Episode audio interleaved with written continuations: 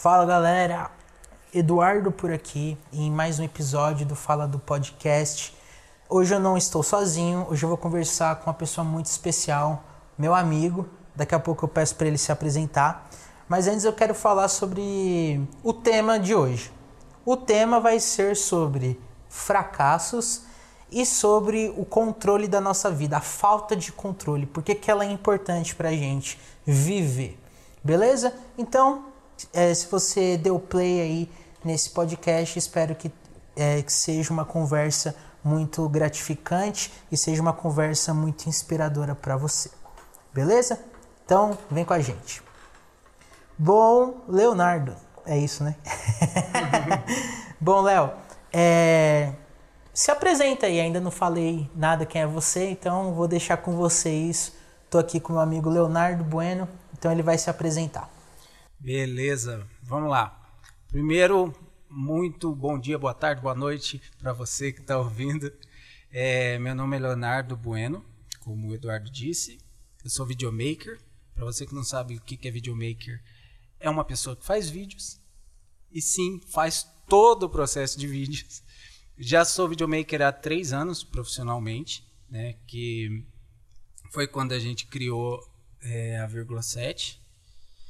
E mas a minha caminhada não vem daí, vem de muito tempo atrás, de YouTube e tal. Então eu considero que a minha profissão começou em 2015, que foi quando eu comecei no YouTube. Desde então não parei mais de produzir até hoje. É verdade. Sou uma pessoa ligeiramente estressada. Só um pouco. Só um pouquinho. E gosto das coisas muito certinhas, então sou muito perfeccionista. E gosto de viver a vida. Adoro amizade, adoro é, contato com as pessoas, contato físico, verbal também. Adoro, tanto que eu tô adorando fazer esse podcast para expressar um pouquinho, para extravasar um pouquinho de tudo isso. É, e é isso, esse sou eu. Então, esse é o Leonardo, gente. E vamos então ao nosso tema.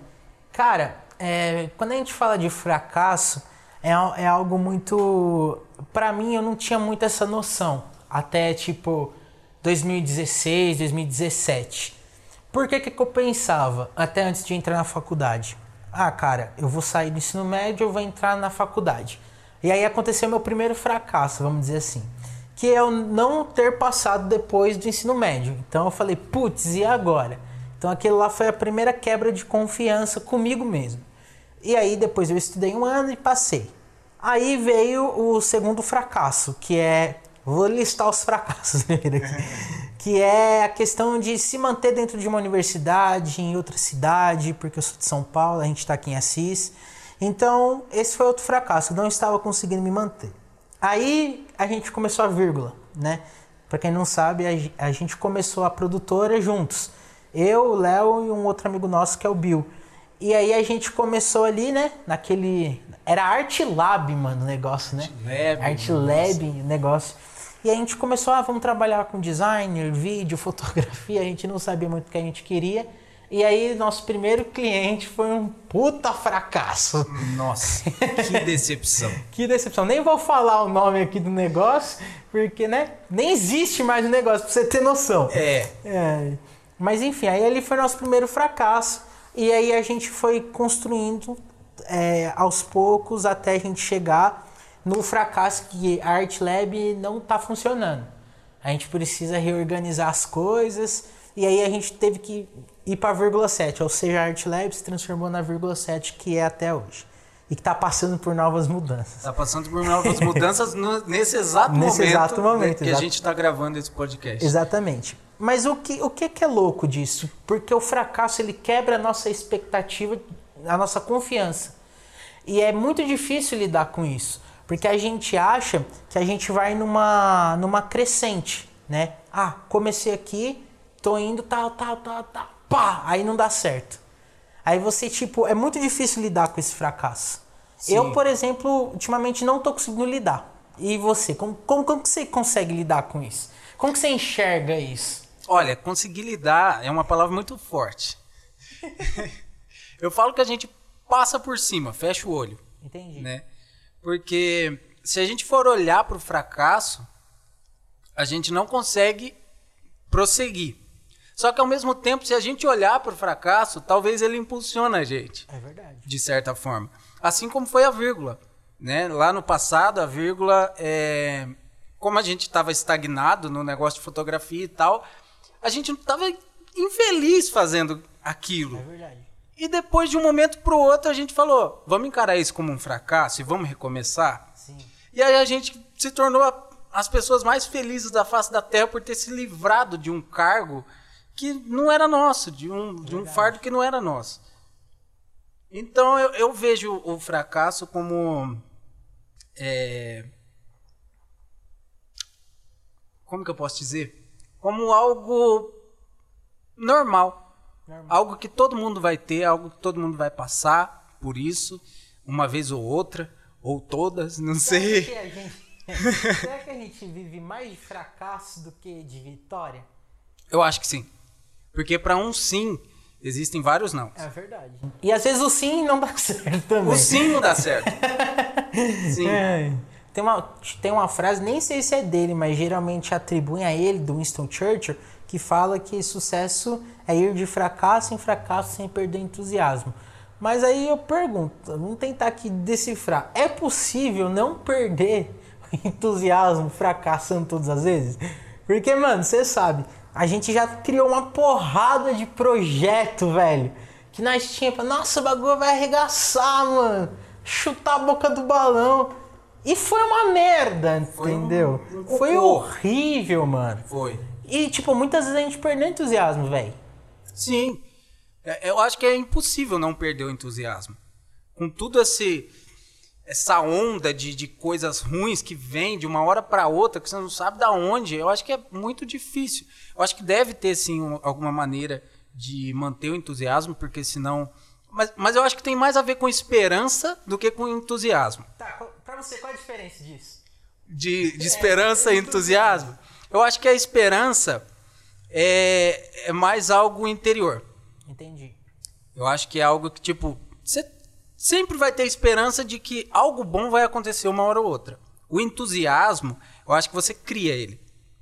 Porque você fica muito feliz por estar fazendo alguma coisa, então você fica muito entusiasmado com isso. Eu acho que a esperança, a diferença é essa, que você não tem como escolher. Você sempre vai ser esperançoso, Entendi. de alguma forma. Entendeu? Então eu acho que é essa a diferença, que eu consigo notar. Cara, é, faz sentido.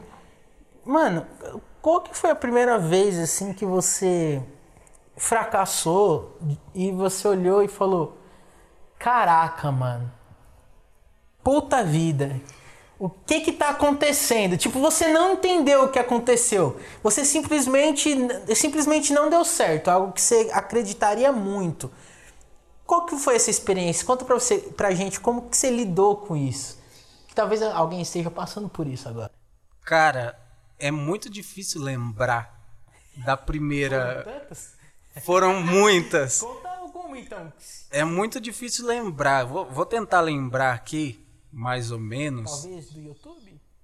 Talvez do YouTube, talvez na escola. Eita. Talvez na escola tenha sido. Se bem que na escola eu não, não me decepcionei tanto, assim. Ah, Só com alguns projetos tal, que eu tinha passado pelo Grêmio e tal, então acabou acontecendo isso. Mas talvez o YouTube. Mas o engraçado é que as minhas derrotas, vamos dizer assim, sempre tá atrelado a alguém Entendi. sempre está atrelado a pessoas. Eu acho que é por isso que eu não é. confio em muita gente. Entendi. Eu, eu sou muito restrito a amizades, a tudo isso, até relacionamento, é, porque eu não confio nas pessoas, porque elas me decepcionaram, elas me fizeram fracassar de certa forma. Assim, todos os projetos que você fez estavam atrelados a alguém. Exato. Aí você queria continuar, mas a pessoa desistiu. Eu sou muito dependente das pessoas. Entendi. entendeu?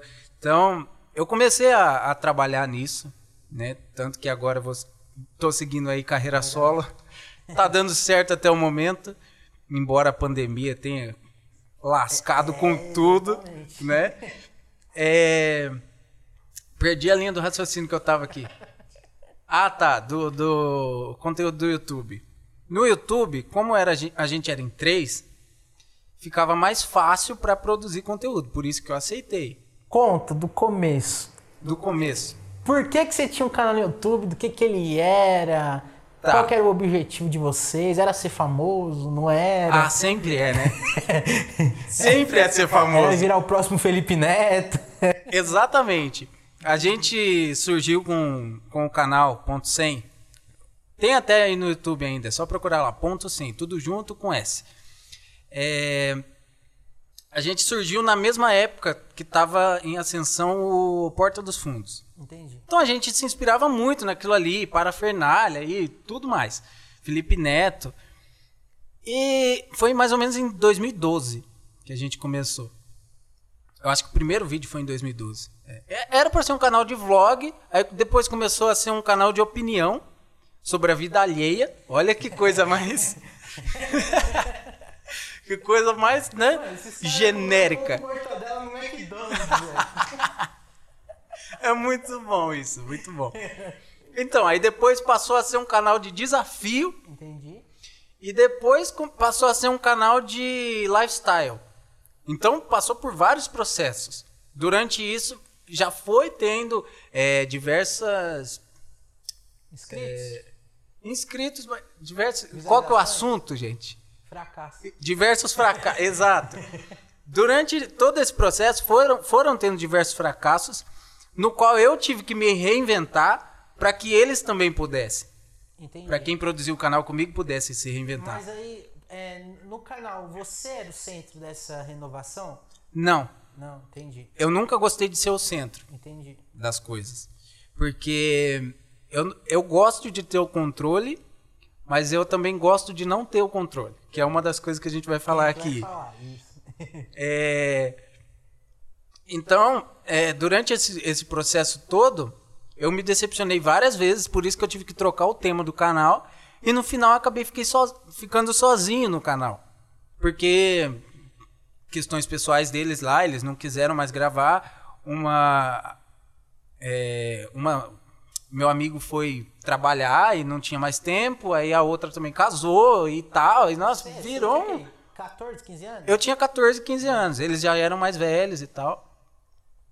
Mas tudo isso veio acumulando desde aquela época, essas decepções e tal. Aí eu comecei a gravar sozinho, mas eu não tinha coragem de gravar sozinho porque os inscritos são maldosos, sabia? Sim. Você sabia que os inscritos são...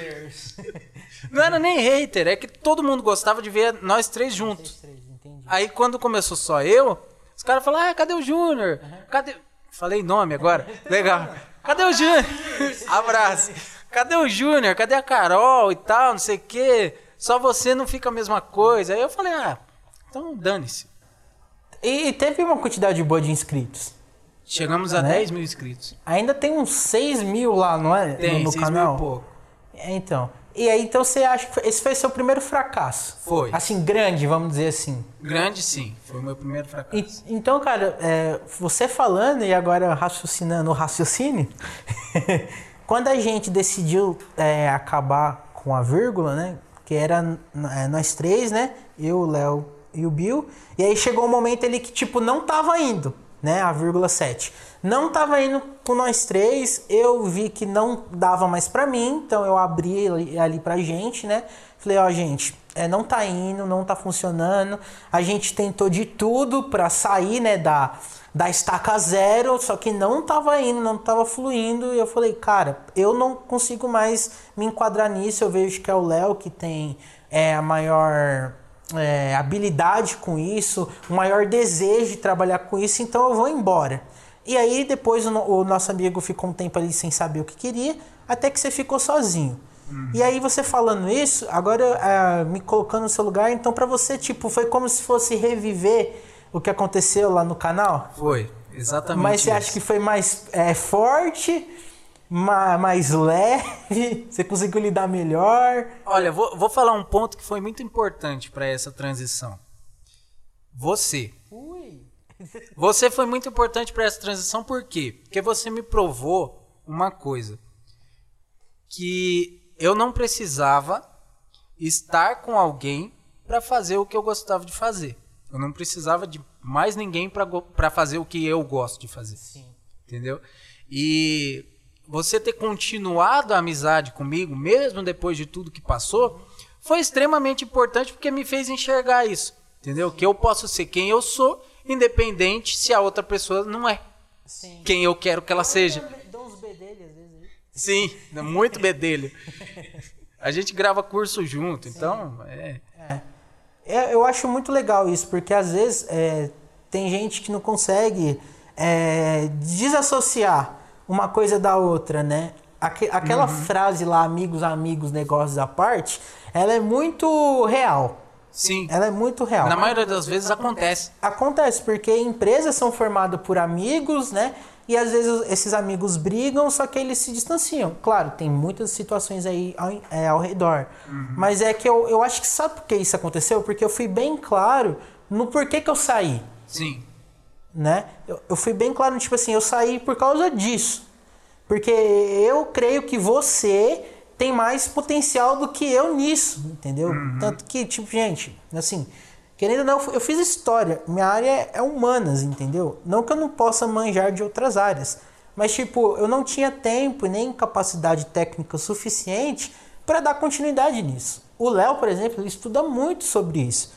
Né? toda vez ele está se atualizando, toda vez ele está ele tá se renovando para que atendesse ele próprio, né? satisfação pessoal de fazer algo novo, uhum. e também o mercado. E, é, e era esse ponto que eu acho que eu estava fracassando. Então, para não, vamos dizer assim, ajudar o seu fracasso, a gente fracassou junto, entendeu? E aí você você foi, tanto que depois que você ficou sozinho, tipo, você deu uma voada assim na na, nos clientes, você conseguiu captar uns clientes que a gente já tinha tentado junto, mas não tinha, mente, conseguido. Mas não conseguia de jeito nenhum. Não, não conseguia, não, não sei porquê. E aí você foi lá e conseguiu esses clientes. Então, uhum. tipo, é um negócio muito doido. E aí que entra aquela questão do controle. Porque naquele momento ali, tipo, era como se eu não tivesse mais controle sobre o que estava acontecendo. Eu só sabia que tinha que acontecer. Uhum. Aconteceu ali, eu falei, putz, e agora? Não sei mais o que vai acontecer. Entendeu? Tanto que eu, é, você ficou até um tempo parado, né? Tipo, uns mesinhos assim. Fiquei. É, fiquei. parado. Eu fiquei até com medo, tipo, nossa, o Léo vai, vai desistir, velho. Foi, foi mais ou menos uma época é, depressiva, vamos dizer assim. Sim. No comecinho ali de depressão, que você começa a ficar meio bad e tal, o que, que eu vou fazer agora? Vai dar certo, não vai? Foi um ano e pouco que a gente ficou junto, né? Um foi. não, dois, foi mais, foi. quase dois. É. é. a gente comemorou, comemorou dois anos juntos. É né? verdade. É... Esqueci um negócio que eu ia falar. Eu também. Pode, pode continuar. é assim mesmo, gente. E, cara. Ah, tá, lembrei. Ah. Na, naquele momento, eu experimentei pela primeira vez o que é estar no controle.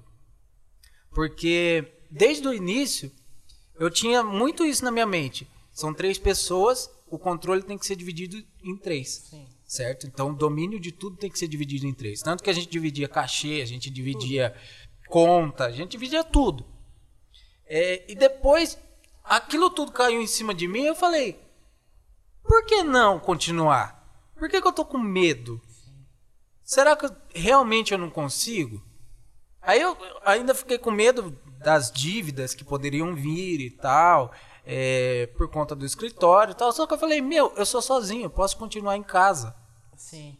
Né? Até que surgiu aqui esse escritório na FH, que a Flávia me ajuda muito. Sou eternamente grato a ela por tudo isso que ela tem feito. E tá dando certo. Então, eu experimentei o, o, o domínio, o poder, gostei. e aí a gente pode até deixar uma mensagem para quem tá ouvindo a gente, né? Que tipo assim, o seguinte, mano. É, se você tem um projeto, acredita nele. Sim. Né? Porque, tipo, vai ter momentos que você vai ficar muito é, desesperançoso, né? Não vai ficar entusiasmado, igual o nosso projeto lá da, das aulas a gente teve um momento que a gente ficou bem é, sede assim mesmo, quase desacreditando do projeto. E aí aconteceu é, processos que fizeram a gente acreditar de novo, entendeu? Então acho que a questão do, desse controle é muito bom, né? De tipo assim, cara, eu tô no controle, eu sei quando que eu vou fazer, quando que eu vou fazer, como que eu vou fazer, e se der errado, eu sou o responsável por isso. Sim, né? ninguém mais. Tipo, ninguém precisa saber se eu fracassei ou não. Exatamente. Esse é o ponto. Exatamente. E é muito, é muito louco saber que, tipo, assim, por, por exemplo, eu aprendo muito mais com meu, o meu fracasso do que com a minha vitória. Sim. Eu, eu, porque eu fico reflexionando onde, onde a gente errou, onde erramos, o que, que tem que melhorar, o que, como pode melhorar. E eu acho que todos esses fracassos que a gente foi acumulando, pelo menos para mim, eu aprendi muito sobre planejamento. Principalmente. Hoje, mano, sério, eu sou. Nossa, eu gosto muito de fazer as coisas, né? Igual eu falei no primeiro episódio. Só que agora, hoje, eu consigo muito planejar muito mais do que simplesmente fazer. Que nem esse podcast eu tava falando pra você, mocota, mano. Vou começar a fazer um podcast, não sei o que. Comecei mocota, mocota. Até uma hora que eu falei, eu acho que eu já sei o básico disso, então dá para fazer. Aí eu gravei lá e falei, seja o que Deus quiser. Uhum. e eu acho que foi isso. E eu acho que a vírgula. Fala o que tá acontecendo aí. O que, que tá acontecendo na vírgula de bom? O que, que tá acontecendo de bom? É, nesse exato momento? Nesse exato momento. Bom, vamos lá. Nesse exato momento estamos trocando o nome da empresa de novo, pela terceira vez. Olha isso, que coisa maravilhosa. Não, gente, é eu eu ando assistindo várias coisas e percebendo várias coisas também, porque não é só assistir, você tem que perceber o mundo à sua volta, né?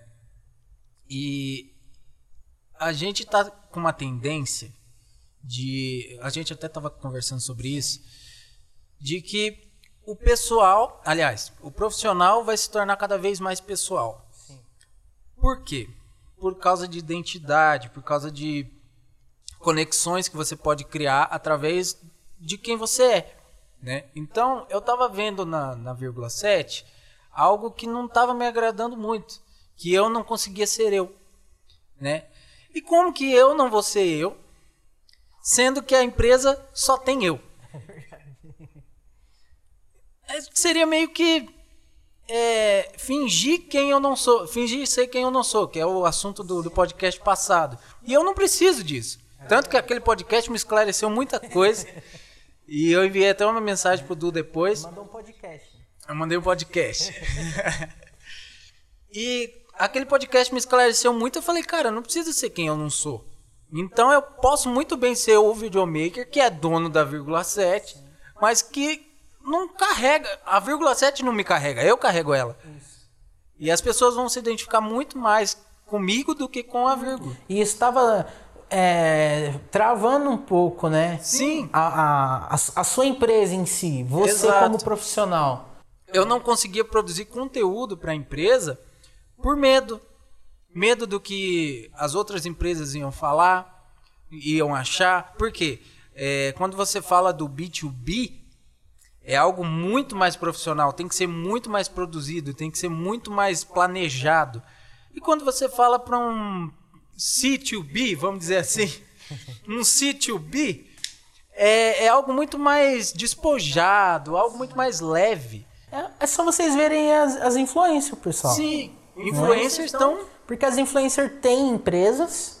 São empresas? São empresas, mas elas não vendem a empresa. Sim. Elas vendem elas, eles, né? O rosto, aquilo que elas são, né?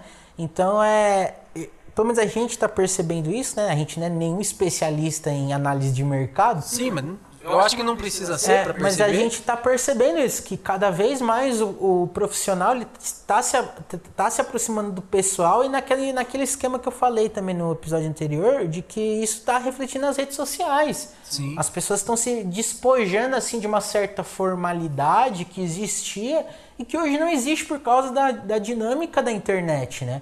Hoje todo mundo tem uma câmera, todo mundo tem um celular, dá para criar podcast com celular. Tem gente, não é aconselhável, mas tem gente que faz vídeo profissional com celular, infelizmente. Mas é é possível, entendeu? Fazer muitas coisas apenas com o celular. Então isso vai permitir com que as pessoas criem conteúdo onde é que elas elas estão, né, velho? E aí isso diferencia muito o profissional de hoje do profissional de, de até tipo 10 anos atrás, cara. Sim, 10 anos atrás era algo. Tipo, separavam-se pessoas físicas de pessoas jurídicas. Exatamente. Hoje em dia você tem uma conta jurídica e física no mesmo aplicativo aqui do Nubank, é. que é a mesma conta, na mesma cadastro ali, vamos dizer assim, e é isso. O MEI facilitou muita coisa também. Né? Facilitou bastante. Então, cara, isso tudo que a gente está falando entra no outro ponto desse podcast, que é a questão do controle, cara.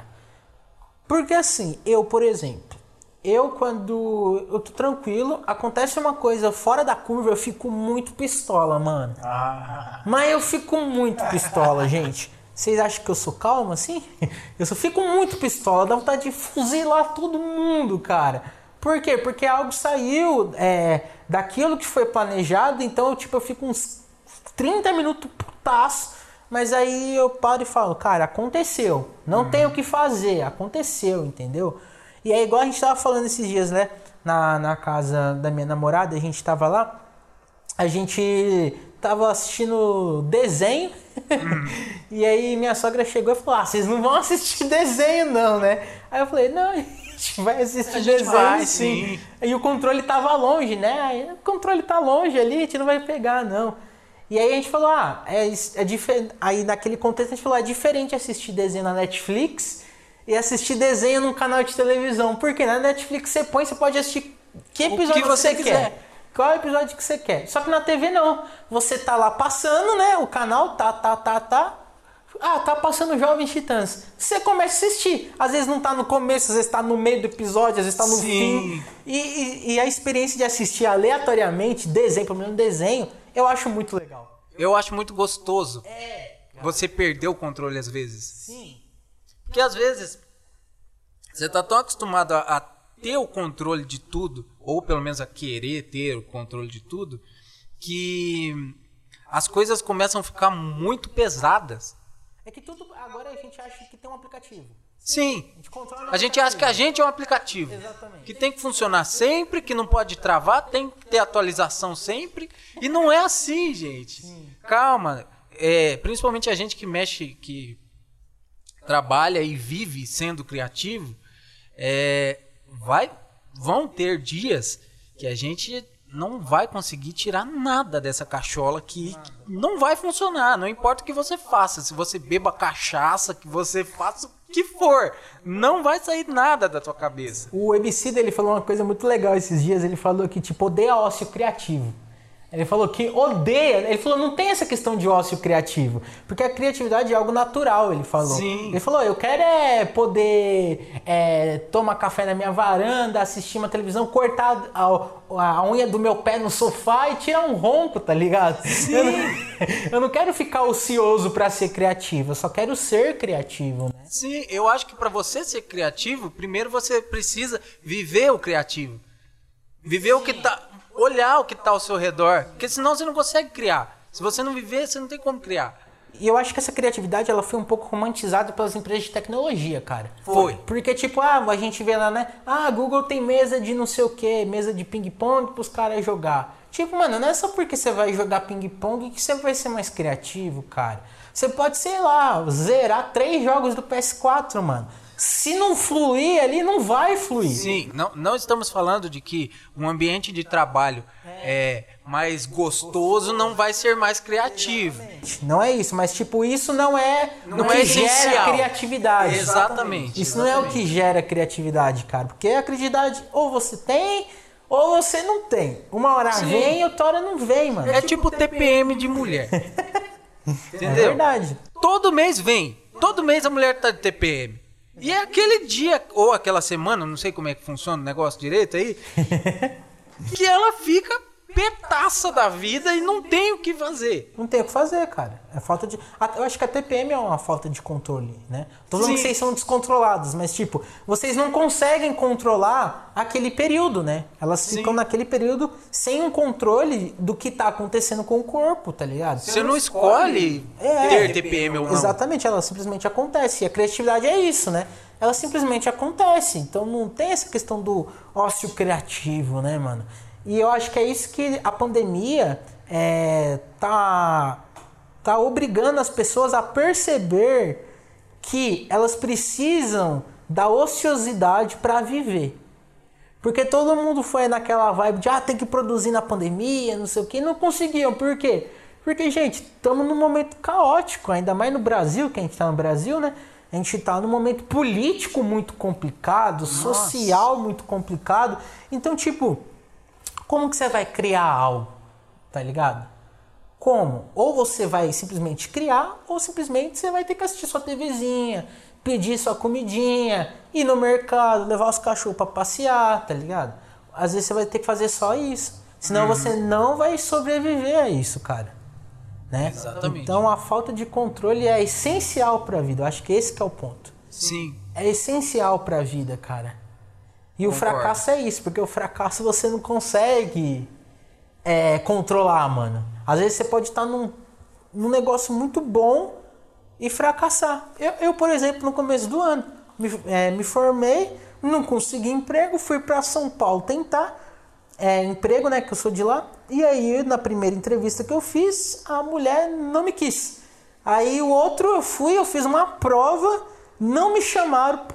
Tá, já tá 15 mil anos de pandemia, até hoje não me chamaram. Empresa, passei no teste para a segunda fase, até hoje não me chamaram. Então, tipo, foi um fracasso ali que eu não tive controle. Eu entrei, né, tipo, naquela fase que você falou. Depressivo, eu tava muito zoado, mano. Porque eu tava em São Paulo, voltei a morar com os meus pais, a minha namorada não tava aqui porque ela faz faculdade em Portugal. Então, tipo assim, tava uma situação zoada, mano, zoada. Mas aí deu tudo certo. Por quê? Porque eu falei, não tenho controle sobre isso, eu preciso viver. Ou eu vivo, ou eu simplesmente me aprisiono nisso. E, e aí vai dar ruim, mano. Entendeu? E aí, você tem mais uma coisa pra falar? Eu acho que não. Eu acho que então, pra gente concluir, eu acho que é, a gente pode concluir que a, a, o fracasso e a perda do controle são essenciais para uma vida equilibrada. Verdade. Porque eu acredito, eu vi uma frase uma vez, nem sei de quem que é, mas diz que a felicidade é conquistada através do equilíbrio das coisas. Isso é verdade. Porque você não, não tem como estar todo momento feliz e nem todo momento triste. É verdade. Você sempre vai se alegrar com alguma coisa e se entristecer com outra. E se você tá só triste, você tá doente. Então Sim. você precisa pro, é, procurar. Procure ajuda. Ajuda médica especializada. Não se esquece disso, gente. Exatamente. E se você tá muito feliz todo, ou você é muito feliz mesmo, ou você é retardado. Mas tudo bem. Mas tudo bem, a gente te aceita a gente assim. te aceita do jeito que você é. É, gente, retardado aqui entre aspas, tá? Não tô zoando com ninguém que é doente mental, não. Sim, sim, sim. É modo de falar. É, beleza? Bom, é isso. Antes da gente ir embora, eu queria que você falasse pra gente algumas inspirações que você tem. De pessoas na sua área, um livro, sei lá, um filme que te inspira aí nessa jornada da vida. Certo. Eu não sou uma pessoa de ler muito, é, sou mais uma pessoa de assistir, de expectar mesmo. Então, livro mesmo, eu, não, eu leio muito artigo, Legal. mas livro mesmo não, não, costumo ler.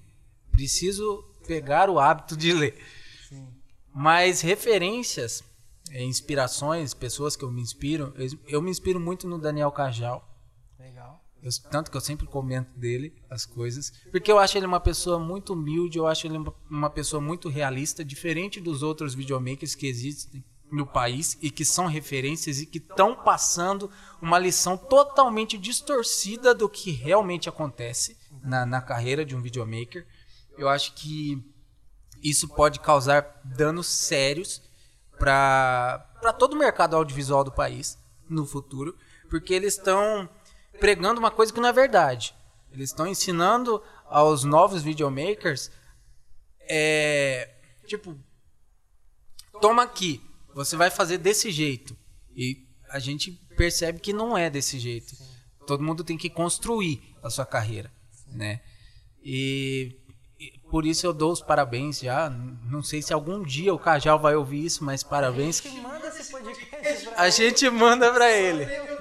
Parabéns, Cajal, por manter a essência do audiovisual dentro de você.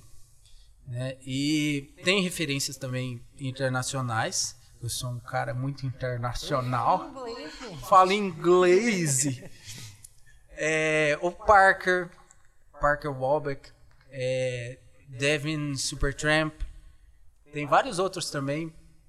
Não gosto muito da galera do B-Roll. Não, confesso que eu não gosto muito. Tá, os caras fazem um trabalho muito legal tal, mas é, é assunto para outro podcast, isso daí. É verdade. é, então, essas pessoas são as que eu mais me inspiro, assim, para continuar. Que começaram do zero, tem mais ou menos a mesma história que eu ali. Não sei se os mesmos fracassos, mas. É, acho que é mais ou menos isso. Algumas produtoras também, é, que eu me inspiro, Matilde Filmes, a Madeira Filmes lá do, de casamentos e tal. Rafa da Sinapse. Exatamente. Eu tenho que, eu tenho que, tenho que pontuar muito isso, porque no momento que eu mais precisei, ele me ajudou. Entendeu? Um cara que era para ser considerado concorrência, vamos dizer assim, e tem muita gente que tacou o pau em mim por ter conversado com ele. Sim. Saca? É, onde já se viu? Você vai conversar com esse cara, esse cara é tua concorrência, ele deve estar tá planejando pegar seus clientes. Não é legal. Conta o que aconteceu. Não, ele tá falando disso, aí eu lembrei da história, ele vai contar aí, que esse negócio de concorrência. Que aconteceu antes dele te ajudar, né? Antes de, de, dele me ajudar. É, a gente, eu sempre tive uma empresa daqui da região é, em mente como referência para pegar um trampo. Sim. Falei, eu, eu tenho que pegar um job daquela empresa para fazer. Ramo de construção civil. Ramo de construção civil, do aço. Isso. Valeu do aço aí. Patrocinar nós. Patrocina o podcast aqui. Uh. É, e aí aconteceu que no mês que eu consegui um, um contrato com a Duaço para fazer o institucional deles, é, foi coincidiu de ser o mesmo mês que o Rafa me ajudou com uma produção que aliás foi uma das maiores produções que eu já fiz na vida, que foi uma produção de balé também, que coisa mais aleatória que eu fiz na vida. Qual que foi o estúdio mesmo? Estúdio? O balé que fez? Ah, o Isabel Guzmán. Isabel Guzmán. Isabel Guzmán. Também que é muito bom. Procurei, é muito bom. Olha, tem várias pessoas que já foram pro Prix de Lausanne, lá, não sei o nome direito. Mas enfim, é referência nacional o estúdio aí. Foi uma das coisas mais aleatórias e mais legais que eu já fiz na, na vida, na carreira assim, de, de videomaker. E o Rafa, é, no dia que ele tava me ajudando, ele falou: Cara, a gente sentou lá fora, ele foi fumar e tal. É, e aí ele falou: Cara, você pegou um cliente que eu tava, em, tava ensaiando para ir pegar os caras e você foi lá e pá, pegou. Aí eu falei, mas como assim? Ele falou, é, a do aço. A gente tava ensaiando já faz dois meses para ir lá com uma proposta e tal. Quando vê, pum, pinga lá na sua timeline, lá na sua, no seu feed lá, que você tá produzindo para eles. Aí a gente falou, caraca, mano. Como assim? Como assim? Aí ele falou, mano, só vai. Só vai. Você tá aí, você tem o um mundo pela frente, a gente é, não é concorrente porque tem mercado para todo mundo.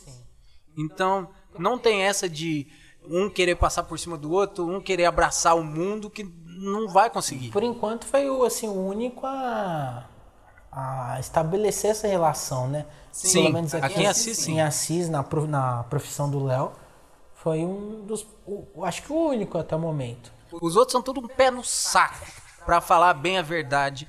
Eu. Olha, eu não consigo ter nenhum. eu não consigo ter consideração pelos outros profissionais do audiovisual daqui de Assis. Porque ou eles são muito chatos, tipo, não converso com ninguém, não me associo com ninguém, ou é, é muita gente falando bosta. Entendeu? Fingindo que sabe, mas não sabe.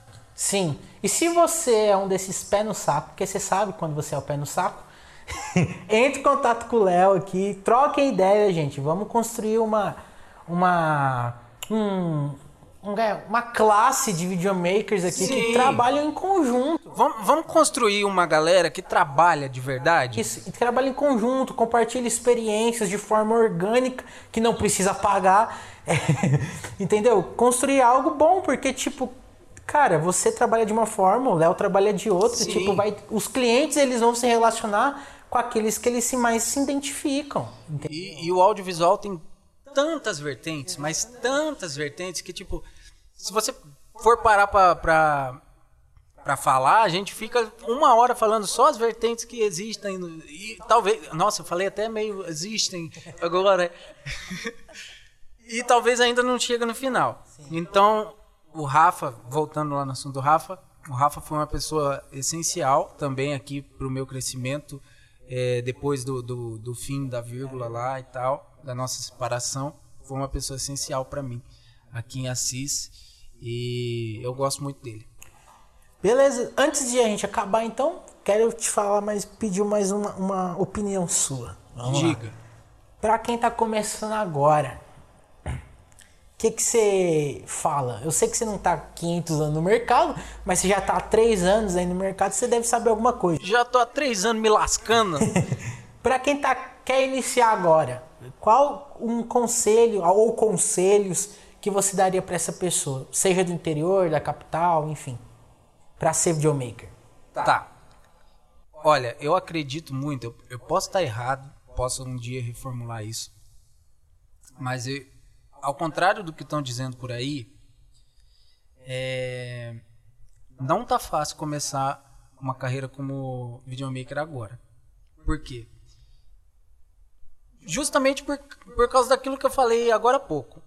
É, tem muitas referências, vamos, vamos colocar como referências falsas, é, de pessoas aí no, no mercado. E geralmente as pessoas estão seguindo quem tem mais visualizações, quem tem mais influência, vamos dizer assim. É, isso talvez seja um erro, porque talvez a essência esteja em você. Então, não. Então eu vou falar para você. É, não, não vou chegar com nenhuma frase tipo, ai, comece com o que você tem. Porque não, não é bem assim que funciona. Eu, eu tô aqui para provar isso para você. Não é comece com o que você tem. É comece com o que você é, primeiramente.